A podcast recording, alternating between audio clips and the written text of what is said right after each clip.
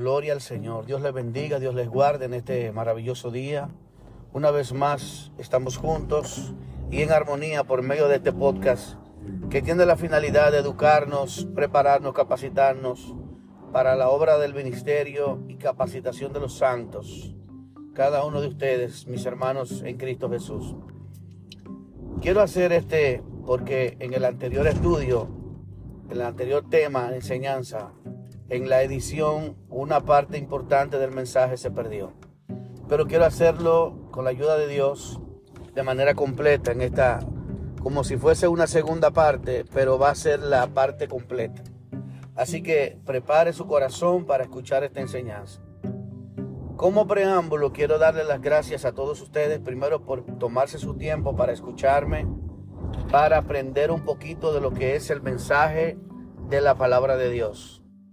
Ustedes son muy importantes para mí, ya que son un público que, que tiene deseo de Dios, tiene hambre de Dios, y esto es algo importante para mí, ya que yo dedico esto con mucho tiempo, con mucho amor y con mucha anticipación, para que ustedes puedan tener una enseñanza de calidad y con la mayor seriedad posible. Sin más preámbulo voy a iniciar. Les doy también la bienvenida a todos los hermanos de las diferentes denominaciones cristianas que me escuchan. Primeramente, agradezco por su sintonía. Y segundo, quiero decirles que no es un mensaje personal contra ningún tipo de doctrina, dogma, concilio, ministerio, como usted se llame. Todo lo contrario. Quiero ser 100% bíblico. Si usted es una persona que ama las escrituras, le exhorto a ser como la iglesia de Berea, que buscaba las enseñanzas que Pablo le decía para ver si estaban escritas todo lo que Pablo le estaba diciendo, para corroborarlo todo en las escrituras. Te invito en este momento a ser interrogativo, a ser investigativo, a darte la oportunidad de investigar si escuches algo diferente a lo que tú estás habitualmente acostumbrado a escuchar, te invito a, ir a las escrituras y a corroborar cada uno de las cosas que yo voy a decir aquí hoy. Bendito es el nombre del Señor. La escritura está en, en Hechos capítulo 2, del versículo 41 y 42, hablando sobre luego eso, este, este tema tiene mucho que ver con el discurso de Pedro. Dice aquí, así que los que recibieron la palabra fueron bautizados, o sea, cumpliendo lo que la Biblia establece. Y se añadieron aquel día como tres mil personas. Escuche, está maravilloso, esto, es poderoso. Y perseveraban en la doctrina de los apóstoles. Esto es un punto a, tener en, resaltarlo. En la comunión unos con otros, en el partimiento del pan en las oraciones. Gloria a Dios.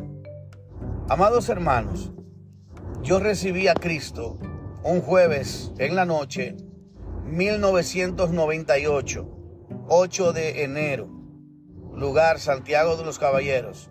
Recibí a Jesús como mi Señor y Salvador.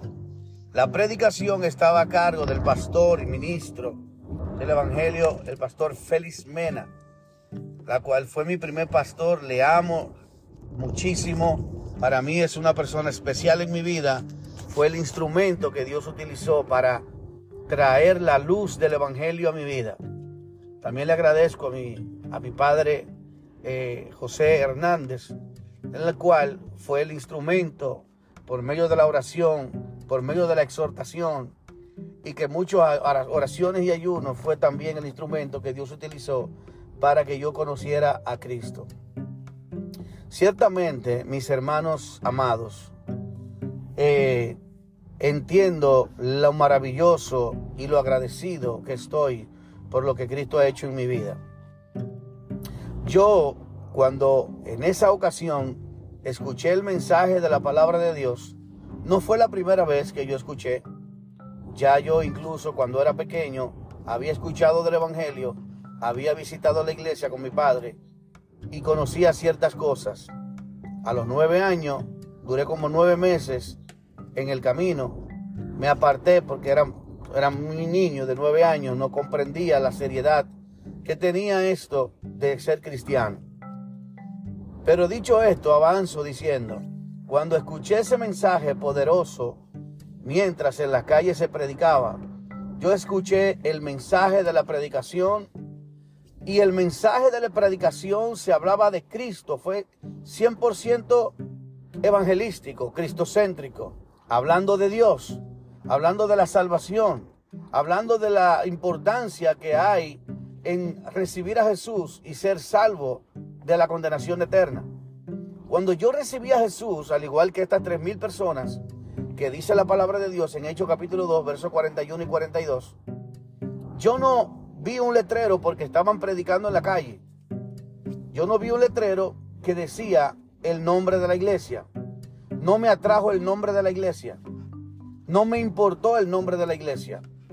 Me ministró el poder de Dios por medio del mensaje de la palabra de Dios predicada por un hombre de Dios, lleno del Espíritu Santo, que fue usado por Dios. Y de una manera sobrenatural Dios transformó, convenció mi corazón de la necesidad de Cristo que yo tenía.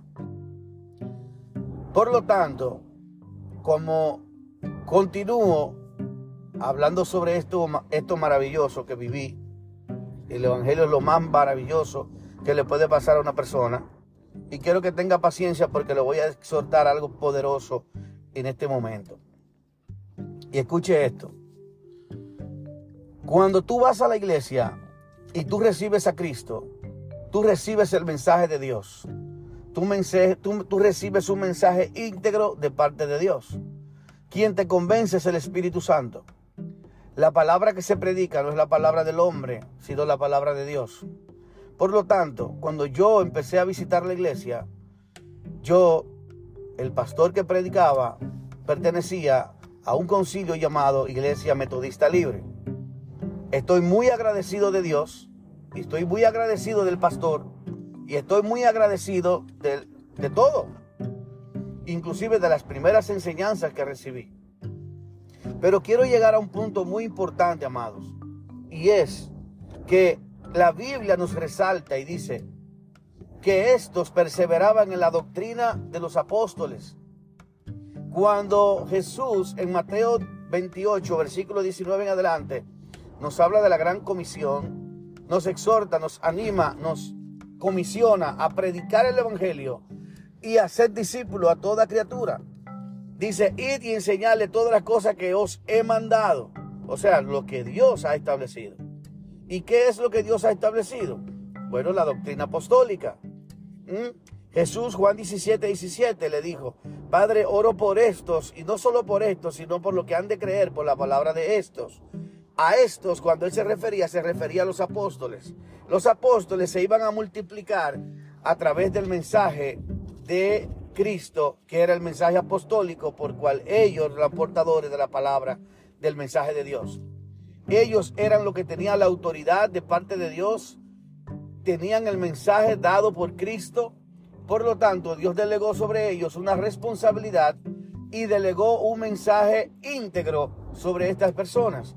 Estos a su vez multiplicaban la enseñanza y dice la palabra corroborando que se multiplicaban Ahí vemos en el primer discurso de Pedro, añadieron tres mil personas y estos perseveraban en la doctrina apostólica. Ahora voy a entrar en materia, amados. Hizo una introducción. Cuando yo voy a la iglesia, cuando un cristiano va a la iglesia, usted va a una iglesia X. Usted puede ir a una iglesia metodista, presbiteriana, luterana, las asambleas de Dios, iglesias de Dios. Pero ¿qué sucede con esto, amado? Es donde yo voy recibimos la primera parte, el mensaje. Quien toca y convence es el Espíritu Santo. Nosotros somos siervos de Cristo porque seguimos a Cristo. La enseñanza es sobre Cristo. Y el mensaje debe ser predicado íntegramente como Cristo lo estableció. Por lo tanto, estamos cometiendo un error gravísimo, amados. En este momento quiero abrir tus ojos y decirte algo bien importante. Cuando nosotros somos adoctrinados y nos enseñan la doctrina, nos enseñan la doctrina dependiendo del concilio o ministerio al cual tú estás visitando. Ciertamente hay momentos en que usted puede estar visitando una iglesia pentecostal, dígase Asamblea de Dios, dígase Iglesia de Dios, dígase Iglesia de Dios de la Profecía, cualquiera, Iglesia Bautista de la denominación, porque también tiene diferentes nombres, diferentes creencias y diferentes dogmas. La Iglesia Metodista, por lo tanto. Cuando nosotros recibimos la instrucción, no estamos recibiendo una instrucción íntegra de la Biblia. ¿Por qué? Porque yo como participante de, la, de, la, de eso, durante muchos años, recibía la doctrina a través de las enseñanzas, de los dogmas y las enseñanzas de la iglesia a la cual pertenecía, en mi caso, la, la metodista libre. Ellos te enseñan sus orígenes, dónde comienzan, lo que ellos creen, su dogma de fe, todas esas cosas. Todas las iglesias igual, pentecostal, bautistas, igual todas. Todas las iglesias. Por lo tanto, es bueno que resaltemos esto.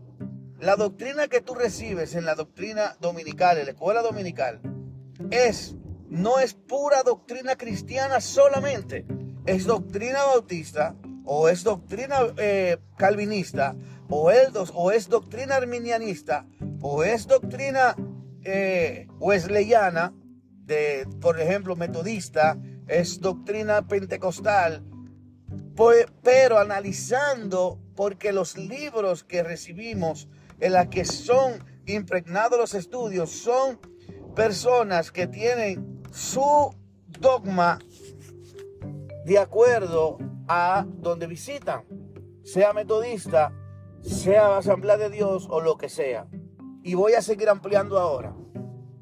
Yo no pedí ser metodista libre. Cuando yo me convertí, yo no me, yo no me convertí a ser un metodista libre. Usted se convirtió a Cristo. Usted no se convirtió a la iglesia o no quiso afiliarse a una religión. Yo no quise en ningún momento afiliarme a una institución religiosa. Cristo no, no instituyó una institución religiosa. Cristo ni siquiera le puso un nombre a su iglesia. La iglesia, solamente la iglesia de Cristo. Seguidores de Cristo. La primera vez que los cristianos recibieron el nombre de cristianos fue en Antioquía y no fueron los cristianos quienes se pusieron ese nombre. Por lo tanto, ellos estaban describiendo, ¿por qué? Porque su mensaje era de Jesús, su mensaje era de Cristo, su doctrina era de Cristo y todo lo que hablaban era Cristo, Cristo, Cristo, Cristo, Cristo. Pero hoy en día vemos que la palabra de Dios, cuando tú le añades o le quitas, estás, estamos incurriendo en un grave error de adulterar la palabra de Dios. Por lo tanto, si la pregunta es esta, ¿estás tú realmente recibiendo la doctrina apostólica? ¿O estamos recibiendo doctrina wesleyana, luterana, calvinista, arminianista? Quiero decirle que de mi parte, yo vine a escuchar de lo que es el calvinismo, el arminianismo, luego de creo que seis, siete años después. No recuerdo, cuatro años, no recuerdo. Para mí eso no tenía importancia, porque yo tenía claro lo que la palabra de Dios tiene escrito, que el apóstol Pablo decía que, que nosotros hemos hecho divisiones y que algunos pertenecen a, decían, yo soy de Pablo, yo soy de Cefas, yo soy de Apolos, yo soy de Silas. Y Pablo los reprende por la misma actitud de que estábamos fragmentando la iglesia de Cristo, diciendo yo pertenezco a este grupo, yo soy de tal grupo, yo soy de tal, de tal, eh, pertenezco a, a aquel líder, a aquel apóstol, a lo que sea. Usted y yo no pertenecemos a ningún apóstol, no pertenecemos a ningún pastor, no pertenecemos a ningún líder, no pertenecemos a ningún concilio, no pertenecemos a ningún ministerio. Yo pertenezco a Cristo. Cristo no va a venir a buscar un concilio. Cristo no va a venir a buscar un dogma. Cristo va a preguntarte si lo que tú enseñaste estaba conforme a las escrituras. Y si le pusiste o le añadiste como los fariseos, que los fariseos le añadieron a la palabra, ¿eh? Si le pusiste, tú vas a tener que dar cuenta delante de Dios. Si le quitaste, vas a tener que dar cuenta delante de Dios. De toda palabra tendremos que dar cuenta ante el juicio delante de Dios. Quiero decirte que hay iglesias, las que no creen en el Espíritu Santo, y son iglesias que supuestamente predican a Cristo. Pero la Biblia no dice que el Espíritu Santo, los dones han cesado. El Espíritu Santo, dice Jesús, quiero comenzar por esta parte. Jesús dijo, mayores cosas harán cuando yo esté en vosotros, hablando de la venida del Espíritu Santo, que Él estaría en nosotros, Cristo, Cristo mismo en esencia, vendría y haría morada con nosotros. Dice, yo y el Padre haremos morada en Él, en ustedes, en usted y en mí. El Espíritu de Dios, somos el templo de Dios. Jesús dijo, mayores cosas, voy a rogar al Padre para que envíe otro consolador y yo estaré con vosotros todos los días hasta el fin del mundo. Y Él dice que mayores cosas que nosotros haremos. Porque ¿quién me puede decir a mí que bíblicamente los dones del Espíritu Santo han cesado? Pablo cuando se refiere a Timoteo le dice, no descuides el don de Dios que te fue dado mediante profecía por la imposición de mis manos. Aviva el fuego del don de Dios que está en ti. Nadie tenga en poco tu juventud. Hay unos que creen hablar en lenguas, otros no. Algunos que creen en la imposición de manos, otros no. Pero a mí me importa nada, hermano. Disculpe, no me importa lo que piense usted. Si la Biblia dice que los dones del Espíritu están para prepararnos, para capacitarnos, para ejercer la obra del ministerio de manera positiva y con poder. Pablo decía, yo no vengo a ustedes con palabras, sino con poder de Dios. El Evangelio sin el poder del Espíritu Santo es una filosofía, amado hermano, amada hermana. El Evangelio sin poder de Dios. Jesús dijo, no se vayan de Jerusalén, Hechos 1.8, porque cuando permanezcan juntos, unidos en oración, y recibiréis poder cuando haya venido sobre vosotros el Espíritu Santo. Entonces me serán testigos en Jerusalén, en Samaria, hasta los últimos, los confines de la tierra. Era exclusivamente para los discípulos que estaban ahí. No, mis hermanos. No, el Espíritu Santo es Dios. Él es el mismo ayer, hoy, por los siglos. No hay un don, no hay un maestro que pueda decir que el Espíritu Santo no es capaz de hacer milagros. No hay nadie si lo corrobora y lo dice, no importa quién sea tu pastor, tu maestro, no es de Dios. Aleluya. ¿Eh? Tampoco estoy de acuerdo con el desorden, con creer que solamente el Espíritu Santo se manifiesta pataleando, brincando, boceando, haciendo desorden. Dios es un Dios de orden. También la Biblia habla del orden. Unos se tiran a otros porque dicen ustedes son muy bullosos, muy apavientosos, ustedes para, para ustedes todo es el Espíritu Santo, es verdad, se pasan. No es de Dios todo lo que todo lo que te llega a la mente, no fue el Espíritu que te lo puso. No todo lo que tú te sueñas fue una revelación de Dios. Escucha, si estoy pisando un callo, discúlpame, pero ponte bravo con Dios. Si la Biblia lo dice, cree en lo que la Biblia dice.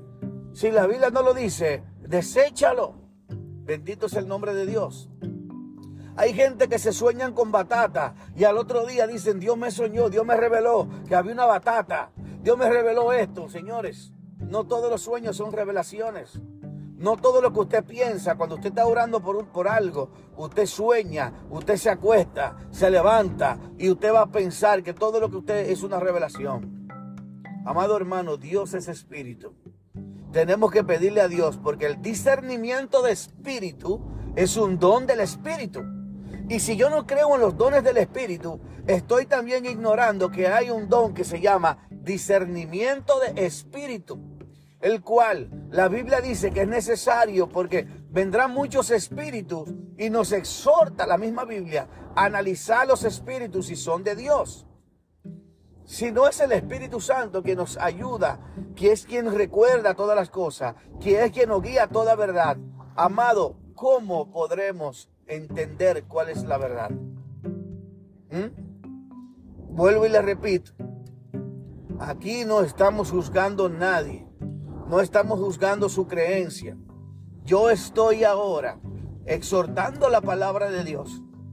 Y si a ti por casual de la vida, tú perteneces a una iglesia X, entonces lo que tienes que hacer es ver si lo que estoy diciendo, como lo debería, es así o no es así. Quiero pensar en algo que me ha estado, he estado pensando y meditando sobre esto. Ahora mismo, cuando yo me imagino, imagínate que yo como cristiano, hermano suyo en Cristo, que lo amo, que lo quiero, que oro por usted para que usted persevere. Oiga bien, muchas personas por el hecho de que no pertenecemos al mismo concilio, no, no, lo consideramos hermano. Eso no es de Dios. Porque yo no sea del mismo concilio, del mismo ministerio, yo no tengo que ignorarlo, rechazarlo o menospreciarlo o hacerlo creer que usted es menos que yo, porque yo voy a una iglesia muy grande y usted es una iglesia pequeñita que tengo un rinconcito en una esquina. Eso no es de Dios. Somos verdaderos creyentes, somos verdaderos cristianos. Voy a confrontarte con la palabra en este momento. Voy a confrontar a toda persona, no me importa quién sea. La palabra de Dios es la que nos conforta, la que nos conforta y nos confronta. La palabra de Dios es útil para enseñar, oiga bien, para instruir, para corregir y para instruir en justicia y para redarguir. Esa es la función de la palabra de Dios, del verdadero cristiano y verdadero creyente. Si no te confronta, no es de Dios. Amén. Sigo, sigo predicando, sigo enseñando. Quiero que sepas algo muy importante. La Biblia es la máxima autoridad de, nuestra, de, nosotros como pueblo de Dios. Si tú tienes un concilio que te enseña algo y lo que te enseña está fuera de lo que establece la Biblia, pues entonces la Biblia no es tu autoridad, no es tu máxima autoridad. No eres verdadero creyente, eres un religioso más que tiene dogmas de hombres. Jesús dijo con respecto a esto, Ustedes de labio de me honran, mas su corazón está lejos de mí. ¿Por qué Jesús dice esto? Pues en vano me honra enseñando entre vosotros mandamientos y doctrina de hombre. No lo digo yo, lo dijo Jesús. ¿Ok? Corrobore esa palabra. Busque si es verdad que está escrito en la Biblia. No todo el que me dice el Señor, Señor entrará al reino de los cielos. Jesús lo dijo claro. Amén. Sigo enseñando. La palabra de Dios nos dice, imagínese esto que le voy a decir. Usted se imagina que yo me inviten a predicar en una iglesia, vamos a decir, pentecostal, que tiene sus dogmas, sus creencias diferentes a lo que son los bautistas, a lo que son los metodistas, a lo que son todos los demás, ¿verdad? Yo tengo entonces que hacer un estudio un análisis para no herir a los hermanos que están en esa congregación. ¿Por qué? Porque ellos creen algo diferente. Y si lo que ellos creen está equivocado, está errado, no es correcto. No sería lo correcto que prediquemos tal cual la Biblia nos manda y que si hay cambios que hay que hacer, si predicamos la palabra íntegramente y nos encontramos que nuestras congregaciones hay cosas que chocan con la enseñanza que sí es 100% bíblica, entonces, ¿qué vamos a hacer? ¿Vamos a dejar de predicar la palabra de Dios porque tengo que acomodar el mensaje? ¿O no sería el caso lo mismo, acomodar el mensaje para no herir, para no maltratar, para que no se sientan mal, para que no crean que lo hago por esta razón o por otra razón? No, mi hermano. Yo analizando y digo, Dios mío, cuando yo voy a buscar una iglesia para congregarme, tengo que tener cuidado donde me congrego. Porque cuando enseño algo que ellos no están de acuerdo, pero es bíblico, pues entonces me van a bloquear, me van a banear, como dicen los, tecnológicos, me van a, a rechazar, no me van a invitar más por el hecho de que ellos no creen lo que yo creo. Pero, amado hermano, ¿y si es bíblico lo que yo predico? Y, quizás lo que tú estás creyendo no es bíblico.